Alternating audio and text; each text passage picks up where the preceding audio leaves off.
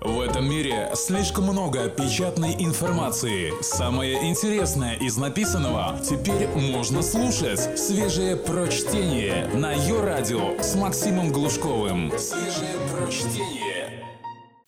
Всем привет! До прошлой недели казалось, где Турция и где ежедневные новости. Но информационная повестка в России меняется очень быстро. Вы помните, например, кто был нашим врагом в августе, допустим? Торговля угрозами. Почему Турция – серьезный противник для России? Текст Екатерины Шульман, политолога, доцента Института общественных наук РАН Хикс для слон.ру. В разворачивающемся на наших глазах российско-турецком конфликте многие обращают внимание на личностное сходство двух президентов. Хотя куда важнее не это родство, реальное или воображаемое, а значительная институциональная близость политических режимов России и Турции. Обе страны можно отнести к гибридным автократиям, политическим системам, в которых рыночная экономика сочетается с авторитарными практиками правления и во многом с имитационными демократическими институтами. Для таких систем характерна многопартийность, регулярные выборы и некоторый медийный плюрализм в сочетании с централизацией власти, высоким уровнем коррупции и подавлением оппозиции – чем ближе гибридная автократия к демократическому краю спектра, тем менее имитационны ее демократические институты. В Турции на сегодняшний момент политическая система свободнее, и там существует реальная выборная борьба. Только на минувших парламентских выборах 7 июня правящая партия справедливости и развития впервые за 12 лет потеряла конституционное большинство, набрав всего 41% голосов – 259 мест из 550. В России сейчас такое трудно себе представить. Президенту Турции было необходимо конституционное большинство для изменения действующей конституции и смещения, и смещения турецкой политической системы в сторону президентской республики. Но он этого результата не получил. Пришлось распускать парламент и назначать новые парламентские выборы, которые прошли 1 ноября. На них ПСР получила 49,5%, что дает ей 317 мест из 550. Это еще не конституционное большинство. Для него требуется 376 голосов. Но до него осталось совсем немного. А это, как говорится, вопрос решаемый. Особенно с учетом внешней и внутриполитической обстановки в Турции. Как Эрдогану это удалось? Знакомые методы. Одно из свойств гибридных режимов – абсолютная риторическая свобода – Власть может говорить все, что угодно, и никак не связывать эти разговоры с объективной реальностью. Так как такие режимы стремятся контролировать медиа, то в публичном поле им никто не противостоит, просто некому. Поэтому их пропаганда обладает такой свободой слова, которая никому не снилась в демократическом государстве. Президент Турции использовал методы, которые хорошо знакомы нам в России – запугивание оппозиции и прессы, использование националистической и патриотической риторики и активное участие в военном конфликте по соседству. Любая чрезвычайная обстановка, любые военные и террористические угрозы, реальные или воображаемые, всегда способствуют укреплению центральной власти. Этот эффект виден даже в демократических системах. После каждого крупного теракта происходит расширение полномочий спецслужб. Но в автократиях и полуавтократиях Торговля угрозами может стать основным инструментом внутренней политики. Все эти реалии нам вполне понятны. Да, Турция страна НАТО, но это никому не мешает развивать антиамериканские настроения, так же как антиевропейская риторика успешно практикуется в России, несмотря на то, что ЕС наш главный торговый партнер. Турция тоже борется с НКО, которые называются иностранными агентами. Вообще, мы все тут не очень оригинальны – за последние 15-20 лет большинство промежуточных полу- и автократий ввели похожие законодательные меры по ограничению гражданской активности. Названные факторы позволили Эрдогану перевернуть электоральную ситуацию в свою пользу и значительно улучшить свой летний результат. Соответственно, он будет расширять свои полномочия посредством новой конституции, которая выносится на референдум. Четыре отличия от России – мы сказали о сходствах России и Турции. Поговорим теперь о различиях. Отличие первое. Сейчас экономическое положение Турции выгоднее российского. Это не ресурсная экономика, не петрократия. Столпы турецкой экономики – туризм и торговля, в том числе сельхозпродуктами. Их основной торговый партнер – ЕС, а внутри Европейского Союза – Германия. Поэтому разговоры о том, что своими санкциями мы сейчас подрубим им экономику, нереалистичны. Действительно, Турции экономически невыгодно ссориться с Россией, как и России невыгодны санкции против турецких товаров, которые автоматически приведут к новому витку продуктовой и потребительской инфляции. Тем не менее, иной экономический уклад, более низкая доля государства в экономике, не столь тотальная зависимость граждан от федерального бюджета делает положение турецкого президента чуть сложнее, чем российского. У него нет такой свободы рук в принятии экономических решений. Про петрогосударство известна такая вещь.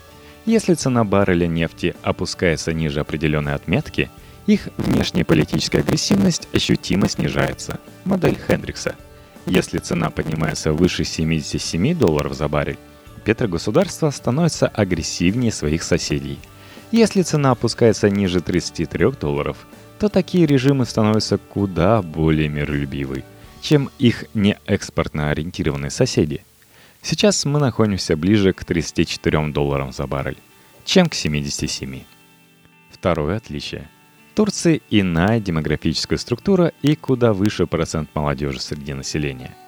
Поэтому турецкая политика потенциально может быть агрессивнее российской – Высокая доля молодежи в демографической пирамиде в целом коррелирует с экспансионистской политикой.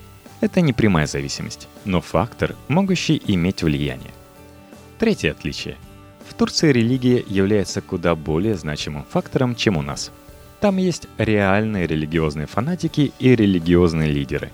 Если в России церковь является государственным департаментом и большинство религиозных православных фундаменталистов которых нам демонстрируют, активны ровно настолько, насколько им позволяют их кураторы, то в Турции это не так. Нынешний турецкий политический режим – наследник Ататюрка, светского реформатора. Но этот режим испытывает влияние общего традиционалистского поворота, который, судя по всему, происходит в исламском мире и под влиянием которого светские мусульманские режимы смещаются в большую религиозность. Для турецкого населения религиозный вопрос – это серьезный вопрос, влияющий на их поведение. Четвертый фактор различия – принципиальная иная роль армии. В России еще с послевоенных времен армия не является самостоятельным политическим актором. Спецслужбы являются, а армия нет. Не будем сейчас входить в причины этого явления. Ситуация может измениться, но пока она такова – в Турции армия является значительным стейкхолдером в политической системе и оказывает влияние на то, что происходит. Все эти различия говорят об одном. Президент Турции не обладает такой полнотой власти, какой обладает российский президент. И у него не будет такой свободы импровизации. К тому же членство в НАТО тоже связывает руки, так как накладывает ряд ограничений на возможные действия. России полезно посмотреть в зеркало и увидеть, как подобная внешнеполитическая стратегия выглядит со стороны. Символические шаги, за которые люди расплачиваются жизнью, вхождение в штопор, из которого трудно выйти, при том, что каждый следующий шаг все менее и менее экономически выгоден. И как выглядит использование внешнеполитических рычагов для внутриполитических целей? Чего ждать? За родную Турцию. Ситуация не очень хорошая – Россия привыкла иметь дело с такими внешнеполитическими контрагентами, иронически называемыми нашими западными партнерами, которые действуют согласно писанным и гласным правилам. Теперь мы столкнулись с политической системой, чрезвычайно похожей на нашу. В ближайшем будущем мы много наслужимся такой риторики, которую в большом количестве производили самостоятельно по отношению к другим – Будет перевод всех процессов на личный уровень, соперничество и примирение двух президентов, такие подростковые мужские игры. Будет некоторая эскалация угроз. Разговоры «вам без нас никуда» мы слышали уже с обеих сторон. Возможно, в жертву будет принесен турецкий поток, который, правда, и до этого не особо подавал признаки жизни, что делает его подходящей символической жертвой. Скорее всего, у Эрдогана получится реализовать план по усилению собственного внутриполитического влияния. Если турецкое общество этому активно не воспротивится, тут срабатывает эффект, характерный для любого социума – единение вокруг флага, в ситуации реальной или воображаемой внешней угрозы.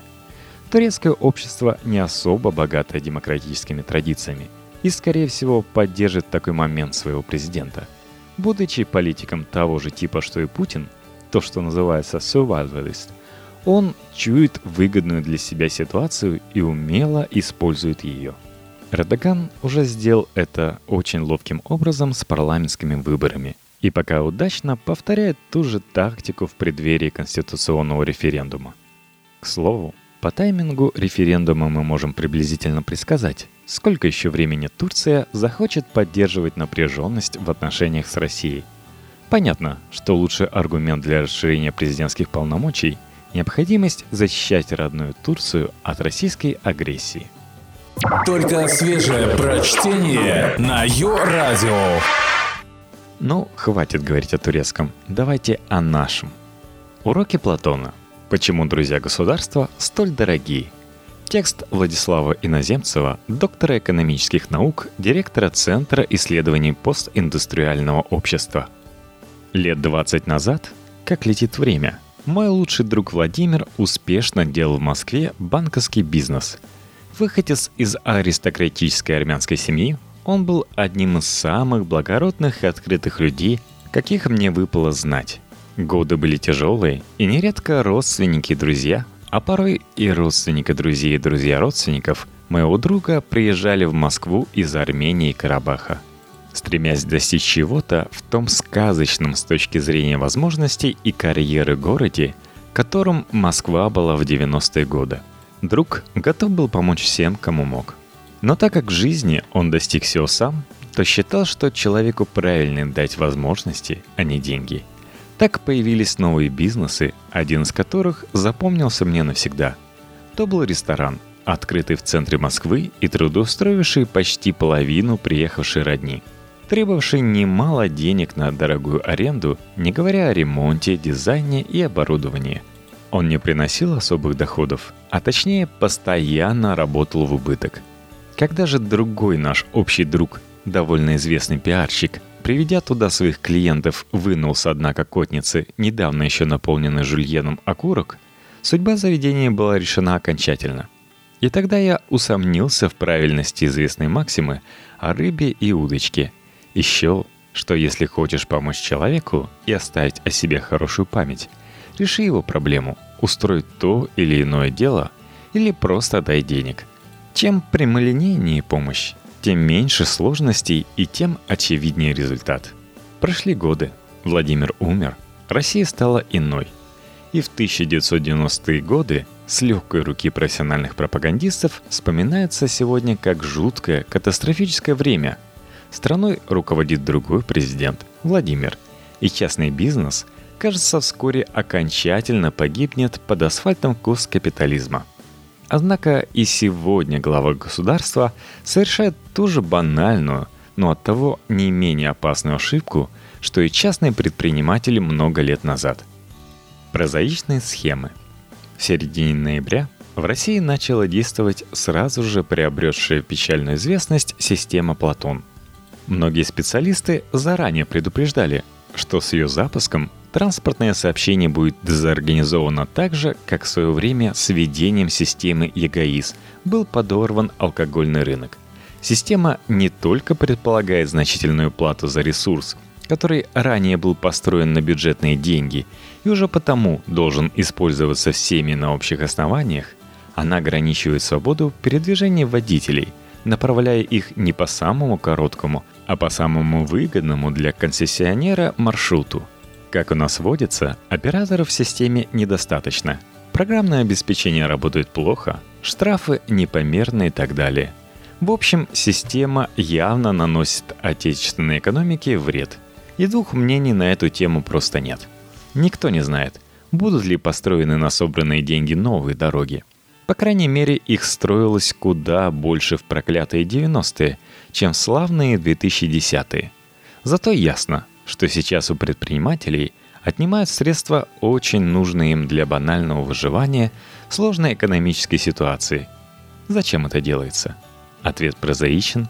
чтобы поправить материальное положение родственника одного из знакомых Владимира, сына его давнего приятеля по Санкт-Петербургу. У папы последние два года были непростыми. Его состояние, по оценкам Forbes, снизилось с 3,3 миллиарда долларов до 1,4 миллиарда. К тому же его пламенного патриота недвижимость в Италии почти на 30 миллионов евро попала под арест из-за санкций.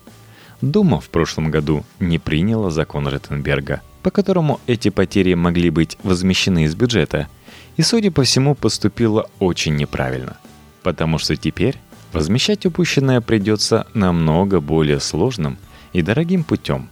Взглянем на цифры. Запущенная система пока принесла в казну по состоянию на 23 ноября около 420 миллионов рублей. При этом на ее запуск было потрачено около 30 миллиардов рублей. На 90% взятых в кредит у квази государственного Госпромбанка. И бюджет, как только у этого невиданного проекта начались проблемы, поспешил пообещать перечислить ему в приоритетном порядке почти 8 миллиардов рублей в счет концессионной платы за конец 2015 и первую половину 2016 года. Собственно говоря, именно это и напоминает мне практику моего друга 20-летней давности. Сначала государство создает компанию, потом некто вносит свое ноу-хау, оцениваемое в 50% капитала – Сын олигарха играет тут роль прежнего армянского повара. И затем операторы начинают получать от нового бизнеса больше денег, чем его инициатор, а точнее попросту перекладывая средства последнего в свой карман. Дорогие забавы. Я понимаю обоих Владимиров. Своим людям хочется породить, но проблема в том, какая стоимость просто уничтожается в процессе этого благодеяния – для того, чтобы ресторанное братье получило в свое время хорошую по московским меркам зарплату, прибавляя к ней кое-какие деньги от процесса, что в совокупности составляет 20-30 тысяч долларов в месяц, нужно было потратить до 1 миллиона долларов только на устройство подобного дела и еще по 50 тысяч долларов ежемесячно на его поддержание. Но сейчас пополнение кармана семьи миллиардера на 10,6 миллиардов рублей в год обойдется транспортникам в 50 миллиардов рублей дополнительной оплаты, а экономике приблизительно в три раза дороже, так как тарифы на перевозки уже выросли на 5-25% и продолжают расти. Если в первом случае до адресата доходило 15-20% прямых потерь инвестора, то во втором будет доходить не более 5% что в целом адекватно отражает сравнительную эффективность частного и государственного бизнесов. Собственно, именно это и выступает самым важным уроком не только системы Платон, но и всей организации нашей государственной экономики. На протяжении многих лет власть в России делает вид, что экономит народные средства, мобилизуя олигархические компании на нечто очень полезное для страны – мы видим, как «Газпром» и другие крупные корпорации спонсируют футбольные клубы и занимаются организацией массового спорта. Как самые богатые бизнесмены страны вкладывались в строительство объектов Олимпиады в Сочи. Как складывается похожая ситуация вокруг чемпионата мира 2018 года. Есть и масса других примеров. Во всей стране возникает государственно-частное партнерство. Однако практически никто не задумывается о том, во сколько обходятся государству подобные предприятия? Между тем, вовлечение предпринимателей в такую деятельность стоит исключительно дорого. Основными спонсорами всего и вся выступают в России «Газпром» и «Роснефть». Благотворительные программы первой компании еще в 2011 году достигали 6,9 миллиарда рублей в год. Второй – 12,7 миллиарда рублей. В ответ – Государство предоставляет им разнообразные льготы. Например, за последние пять лет в Западной Сибири только этим двум компаниям отошли лицензии на 14 новых месторождений нефти и газа. Без конкурса. И что куда важнее, бесплатно. Если бы они выставлялись на коммерческие конкурсы, бюджет мог бы получить не менее 70 миллиардов рублей от продаж лицензий. Но не получил. И это не все льготы «Газпрома» и «Роснефти», а только те, которые ограничены одним и не самым пока перспективным регионом нефти и газодобычи. В масштабах всего их бизнеса они больше в несколько, если не в десятки раз. Не правильнее ли было правительству исправнее собирать с компаний налоги и потом самому определять, в каких масштабах оптимально финансировать благотворительные мероприятия? Законы неэкономической логики – Особенная по масштабам вакханалия подобного рода произошла в 2011-2013 годах предолимпийском Сочи. Около 15 крупных компаний, обеспечившие вложения в развитие инфраструктуры города-курорта и собственных средств в общей сложности на 120 миллиардов рублей, получили налоговых льгот более чем на 250 миллиардов рублей. Почему, спрашивается, государство не могло само профинансировать гигантскую стройку – не давая никому послаблений. Казалось, что бюджетные расходы на олимпийские объекты несоизмеримы с теми, что были выделены на аналогичные мероприятия в других странах. Но разве это достойная причина для того, чтобы экономия 1 рубль на расходах, недополучать доходов на 2? Если да, то вся страна давно уже живет по законам неэкономической логики – Каждый рубль, который инвестируется в то, что Алена Леденева в свое время назвала «economy of favors», ресторан или управляемого родственником компании, создаваемой ради повышения благосостояния сына давнего друга, или проекта, участие инвесторов в котором приходится добиваться через облегчение им налогового бремени на суммы, несопоставимые со стоимостью их вложения. На деле обходится бюджету как минимум в 2-3 рубля – а экономики в целом, пожалуй, что и в 10. Можно обмануть самого себя, иногда даже и партнера, но невозможно перехитрить экономические законы. Соединенные Штаты Америки каждый год тратят из бюджета больше, чем любая другая страна мира, до 3,6 триллиона долларов. При этом налоговая нагрузка остается в этой стране одной из самых низких, не превышая 18% ВВП – более того, до 46% доходов поступает от налогов на граждан, а не на корпорации. Это означает только одно. Государство минимально обдирает бизнес, позволяя ему развиваться. Оно позволяет людям богатеть, а потом уже использует собранные налоги по своему усмотрению. Не обязательно эффективно. Российское государство намного менее эффективно, чем американское, и расходы бюджета у нас отнюдь не так прозрачны – до 20% их, а это более 4 триллионов рублей, в следующем году будут распределены по закрытым статьям. Однако эта неэффективность и непрозрачность российского государства открывает в то же время и определенные возможности. Почему бы Владимиру Путину не внести в Думу бюджет, в котором были бы прописаны субсидии на содержание его старых друзей, их детей, жен и любовниц? Эти статьи вполне можно было бы засекретить, и даже депутаты не поинтересовались бы их содержанием. Но эта мера, похоже, прибавила бы по меньшей мере пару процентов российскому ВВП или сократила его падение. Просто потому, что для прокорма этого сонма славных людей не потребовалось бы создавать вредные для народного хозяйства схемы, придумывать бизнесы, которые потом за льготы участвовали бы в важных для государства начинаниях – ограничивать конкуренцию на тех или иных рынках, учреждать новые ограничения и создавать контролирующие их исполнение инстанции. В свое время фавориты королей получали фиктивные должности типа главного церемониймейстера или хранителя государственной печати, а то и более экзотические. И если возродить такую практику, многие в стране вздохнули бы спокойнее. Российские дальнобойщики в первую очередь –